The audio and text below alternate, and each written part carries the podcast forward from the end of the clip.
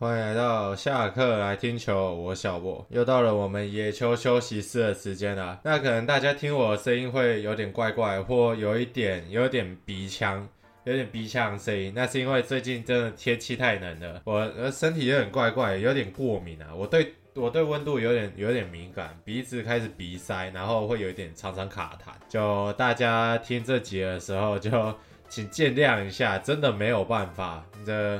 天气冷啊，大家也是要记得注意保暖，不要这个这最近好多人都在感冒哦，我身边一堆人都在感冒，我我在我回我现在回老家了，我我回老家前我朋友在感冒，然后我我去我去吃个羊肉炉，对面两个人全部都感冒了，我不知道到底是怎么回事，然后我一回到家，我妈也感冒，我已经不知道这个到底是天气的问题，还是我本身就是个瘟神，你知道吗？我去到哪里都有人在感冒，哎，我回老家前那阵子，我在我在我在工作的时候，那个片场一堆人都一堆人都感冒，我不知道是怎么回事，我都很怕我这个我这个片我是不是我拍一拍我回去我可能就感冒了，我可能回去就三隔天晚隔天早上睡起来那个三十八度，我很怕这个状况啊，到时候那个我只有一个人我自己一个人生活啊，那个感冒真的很多事情都蛮麻烦的，所以。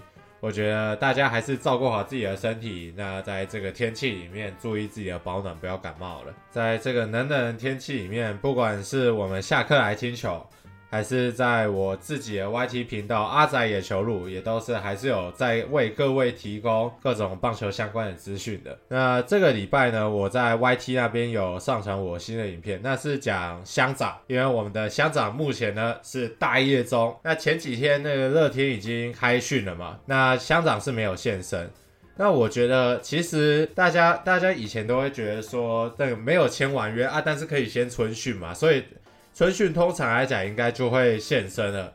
那春训现身基本上来说，应该是两方都有共识说，呃，今年不会转队，就你就先来春训嘛。那合约的东西我们可以边练边谈嘛，对不对？那实际上我一直都觉得这一个是一个很奇怪、很奇怪的一个行为，因为说你不会没有签约就到一间公司先工作，你懂这个意思吗？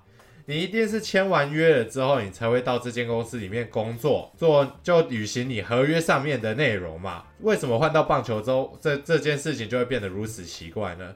我就没签约啊，为什么我要来上班，对不对？我跟你之间没有任何的牢固关系嘛。既然我不是你的员工，因为我没有签约，那为什么我要来上班？其实这个，如果你用正常的。外面的你在你在外面工作逻辑之下的话，你会发现这其实很正常。可能是换到棒球之后，大家会觉得说，哎，很奇怪啊。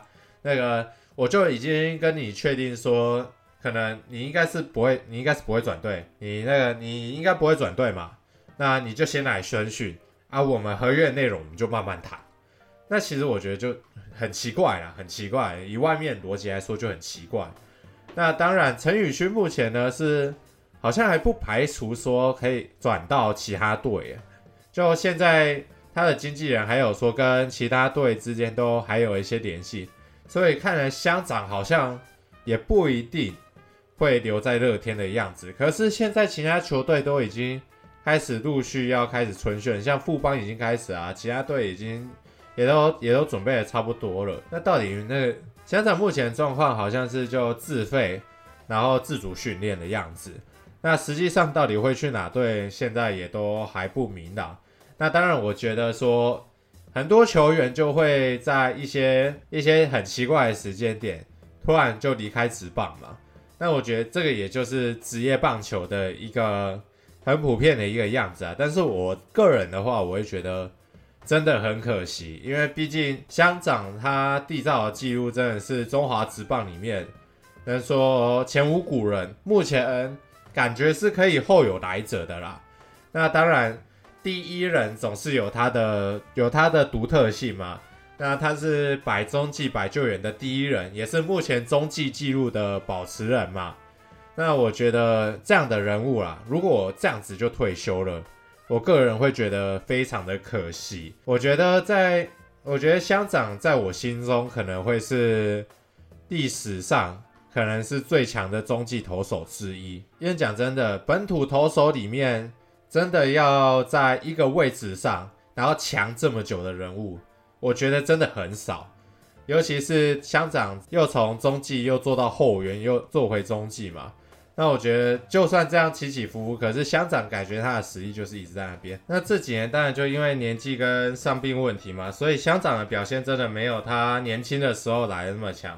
他年轻的时候真的是还挺猛的，就是你会感觉这个选手他爱玩归爱玩，但是他真的是强到你觉得你没有办法反驳他的实力，你知道吗？而且我觉得大家骂归骂，大家在国际赛的时候看到乡长赛，我相信。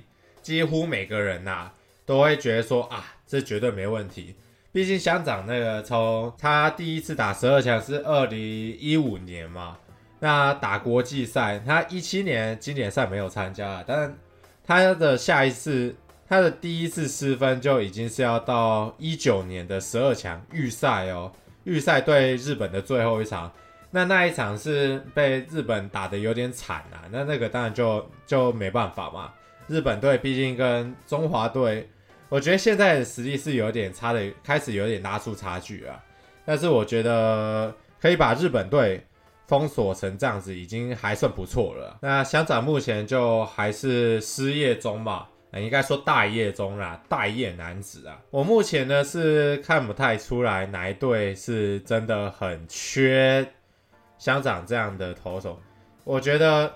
目前最缺的应该会是中信兄弟啊，但是我觉得中信兄弟应该不会喜欢乡长这种选手。呃，富邦的话，我觉得富邦的牛棚右投手应该是已经足够了，然后也还有很多年轻的选手是要培养的。那乐天当然不用说嘛，乐天目前就不知道到底要跟他签还是不要跟他签。那统一的话，牛棚最不缺的就是右投手。统一的牛棚里面真的是没有半个左投手，必须说统一哎，素素泰安素泰安，我就在说你到底什么时候才要在牛棚补几个左投手啊？到底什么时候？那抬杠的部分的话，目前他的领队嘛，刘东阳领队好像是说没有没有任何没有任何消息嘛，没有接触。然后味全的话，我觉得。应该也不太需要，因为目前味全的牛棚以去年来看的话，我觉得也没有真的很需要乡长这样的投手去了。我个人觉得，那为什么我会说兄弟那边应该不会喜欢乡长那样的选手？那第一个当然就是乡长的一些私人生活的新闻真的有点太多了。那经过五虎将事件之后，我觉得。以兄弟那个风格，应该是不会喜欢乡长这样的选手。然后另外一个就是乡长蛮喜欢在社群上面去发表一些自己的意见嘛。那以兄弟一直以来的球风，我讲的不只是中信兄弟哦，甚至是说在更之前的兄弟像还是洪瑞和的那个时候，这个队风一直以来都是感觉选手们这种爱发表爱发表意见，或者说那个意见很多。或者说那种那种话语权很大、声音很大声的那种球员，好像一直以来都在这一个球队里面都是没有那么受待见的。就是我不知道为什么，从兄弟像那时候到到现在中信兄弟，好像这样的选手在中信在在兄弟里面好像都会生生活不太下去啊，好像就会过得不太顺吧，就被教练针对啊，被高层针对啊之类的。这种事情，那当然啦。讲到签约的话，不是只有台湾有问题吗？日本那边也有发生一个签约相关的事情嘛，就是我们的 Loki 桑佐佐木朗希。那佐佐木朗希呢，是拖到了今年一月，就最近这几天才签约的。那以日子来说，日子通常来讲，在十二月的时候都会已经把合约都已经签好了。那像佐佐木朗希这样拖到了。春训开训前的一个星期才把合约签好，这是在日职是一个很很罕见的一个状况。佐佐木朗希也有说嘛，就前阵子退出了球员工会，那退出球员工会之后，那个球员工会的人就出来讲嘛，就有一只看不到的手在操控佐佐木朗希嘛。佐佐木朗希那边应该是跟罗德那边，我觉得在旅外的部分应该是没有没有谈得好。那大家也都在讲旅外的部分嘛。那我觉得，毕竟罗德不是不是火腿嘛，火腿的放人就放的，我看是还挺干脆的。就是你要入闸，就就你你就去啊。欧力斯看起来也是这个样子，不过那个有球评说啊，佐佐木朗希在日子还没有完整的贡献一整年的轮值的这种表现。那是不是可以在日本这边再多贡献一下，展现自己的实力，再去美国？我对这件事情的话，姑且是保持着一点怀疑的态度啊。我个人是保留啦。那毕竟我觉得年轻是本钱，如果可以早一点去到美国这样的环境的话。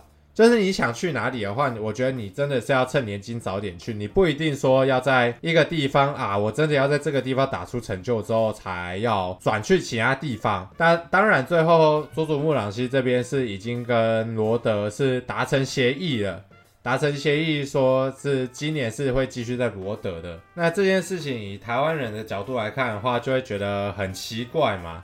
那毕竟台湾蛮多年轻的好手，可能。十八岁、二十岁，就大概高中毕业，然后或者说在大学期间有旅美机会就会去了嘛。基本上来说都不会留在中华职棒。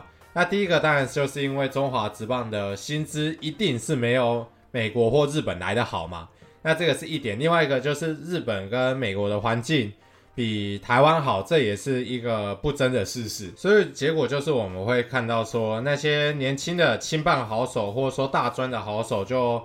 能去美国，能去日本，能早去就早去嘛。那说老实话，我觉得佐佐木朗希想要年轻一点就去挑战大联盟，去争取高薪跟表现机会。我个人是觉得没什么问题啦，日本这边的反弹就还挺大的。那我觉得这个就是文化上的差异啊。那大家也在这边可以看出两国职棒之间对于那种球员上的流动，尤其是在跨联盟、跨国上面的流动之间的差别啦。就从这件事情就可以看出来了。那再来呢，就是我们季后赛 MVP，我们的台钢雄鹰队最近呢是签了一位新的洋将。那是取名叫做魔音，就有人说呢，就魔音配上大王嘛，那这个打线呢就会变成魔音大王。那这是我们的台钢呢，是开局拿下的一个魔大王。那开局送魔大王的情况下呢，其实中华职棒这几年在洋将的这一个部分，尤其在洋炮啦，洋炮的成果都是不甚理想的。就近三年来，中华之棒总共找了十名洋炮，那累积的打击率是两成四七，上垒率三成零四，长打率三成六零，一千一百四十四个打席只打出二十六支全垒打，这个已经是中华之棒那种那种长枪型选手的那种成绩了。大家对于洋炮的印象就是不要不要怕大机的，对不？那其实。但是在台湾这个环境里面，你要整天在那边怕躲机耶，我觉得是不可能的，因为中华职棒的投手都很怕被轰啦，不敢直球对决。那这个当然就跟大家常常会遇到嘛，你可能你上个礼拜对上我，这个礼拜又要再对上同一个投手，那一个投手一个在两个礼拜对对两次，那这样对方当然就会觉得说。啊，我为什么我为什么要跟你直球对决？我能用变化球解决就用变化球解决嘛，对不对？所以中华职棒这边的变化球比例就会调配的比我甚我觉得甚至比日职还要高。所以在这一个情况下呢，如果你这位洋炮的变化球可能就真的没打得这么好，在台湾生存的可能性就很低了嘛。那当然，同样的道理也套用在日职，所以我不知道霸地士到底是怎么生存下来，你知道吗？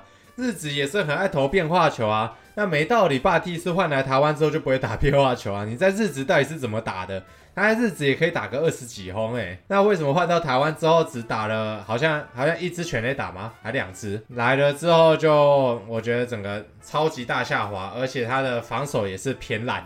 那个我们的洪一中总教练是有指出说，因为台湾对于洋炮的耐心是真的不太够，那希望人家来。一刚来就可以打出一点成绩啊，就希望人家来就是立即见效嘛，就跟三秒胶一样，瞬间就粘起来了。其实我觉得蛮有道理的啊，毕竟棒球这个东西还是还是有一点需要适应的时间的，不是说你一来你就可以哎屠杀整个联盟的选手。这件事情在投手上有可能做到，但是在打者上面要做到。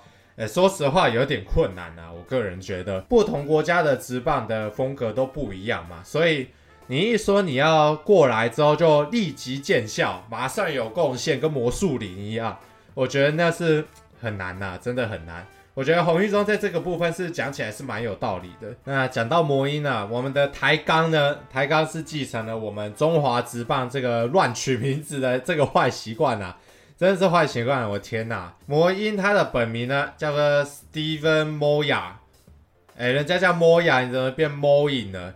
魔音在英文里面是一个，嗯嗯啊、对，有点不好形容的一个词句啊。那台钢雄鹰除了魔音以外呢，他还有招募两个羊驼手啦。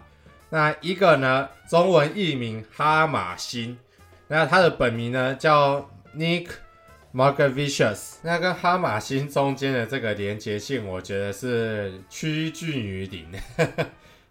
几乎是没有任何的连结。哈马星是高雄的一个地名啊，那那个哈可能就是这个 Nick，那马就是 Mar，那星呢呃 Gavicious，加起来呢就是 Nick Mark Vicious 呃哈马星，对，就是我们的哈马星。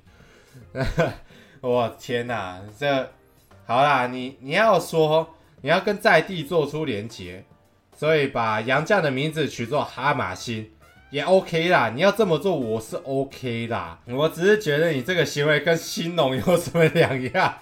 你把兴农把那个杨绛取名叫鱼背金，取名叫取名叫勇壮啊，世界勇，要么是保健食品的名字，要么是农药的名字，你跟兴农有什么两样？那台湾台湾过了二十几年，这一个还是一模一样。还有另外一个洋将呢，他叫做雷公，英文本名 Remy Gurgen。那我觉得呢，叫雷公就会让大家想起曾经呢，在高屏地区有一个球队呢，叫做高屏雷公，是那时候台湾大联盟的一个球队嘛。但是看完他的名字之后呢，我觉得我想到了一个更屌的名字，那就是我们的钢蛋。就是他做最后的那个 Gurgen，很像念起来叫 Gurgen Gurgen 钢弹，所以呢，我们的我们的钢我们的雷公，假如他叫做钢弹，那他就可以讲出我们的钢弹 Double O 里面一个非常有名的台词，就是那个萨萨那讲的嘛，我的一个钢弹嘛，我就是钢弹，哇，这这讲出来多屌啊，对不对？然后他的出场曲，他的出场曲就是放钢弹的。钢弹的那个主题曲啊，哇，那出场多厉害啊！出场可以放一些那个钢弹历代的那个 OP 嘛，对不对？呃，可以放那个铁血孤儿，那个还是头一代，我我一，我靠，那个出场多帅啊！开玩笑，我觉得如果明年明年可以给他一个改名的机会，我会非常推荐他可以去改名叫做一个非常有名的动画，就是我们的钢弹。我觉得，我觉得叫 Gundam 真的是非常的厉害。这样的话，他的名字就会变成 Remy Gundam。那如果他真的叫做 Gundam 的话，那我就要推荐了。他的出场曲啊，还有一首可以选，就是我们的 Double O 的 Ash Like Snow。Double O 的 Ash Like Snow 是我目前为止最喜欢的钢弹的 OP 之一啊，所以推荐给我们的 Remy Gundam。OK 啊，那来到最后的最后，来来讲一下统一啊。统一最近找了一位四号羊头，那他最近来不了台湾了，为什么呢？因为他的老婆不放行。统一师呢，之前在二零二零年的时候有一个很有名的一个记录嘛，就是杨绛的老婆特别会生嘛。杨绛的老婆，要不然就是可能妈妈生病，然后回去顾一下啊，老婆要生产，然后又回去了。所以统一狮在二零二零年的杨绛每一次都不完整，一整年下来几乎就没有没有固定的几个。开始好了之后，就老婆要生了，呃，妈妈生病了，可能呢，我在想，这这这个洋将呢，老婆是不是威胁他说，你敢去台湾，我就怀孕给你看，对不对？对不对？那吓死人嘛，是，对不对？我我去个台湾，我怎么老婆就怀孕了？突然就变成绿光战警，对不对？难怪要那个要要跑回美国，对不对？那我们台湾是很讲人情味的一个地方啦，所以毕竟。工作是一下子的，家人是一辈子的，就好好的陪陪你的家人吧。我们的这位四号左头，那我们的野球休息室就差不多到这边结束了。那我们就下个礼拜还是以这种轻松的姿态。再见了，拜拜。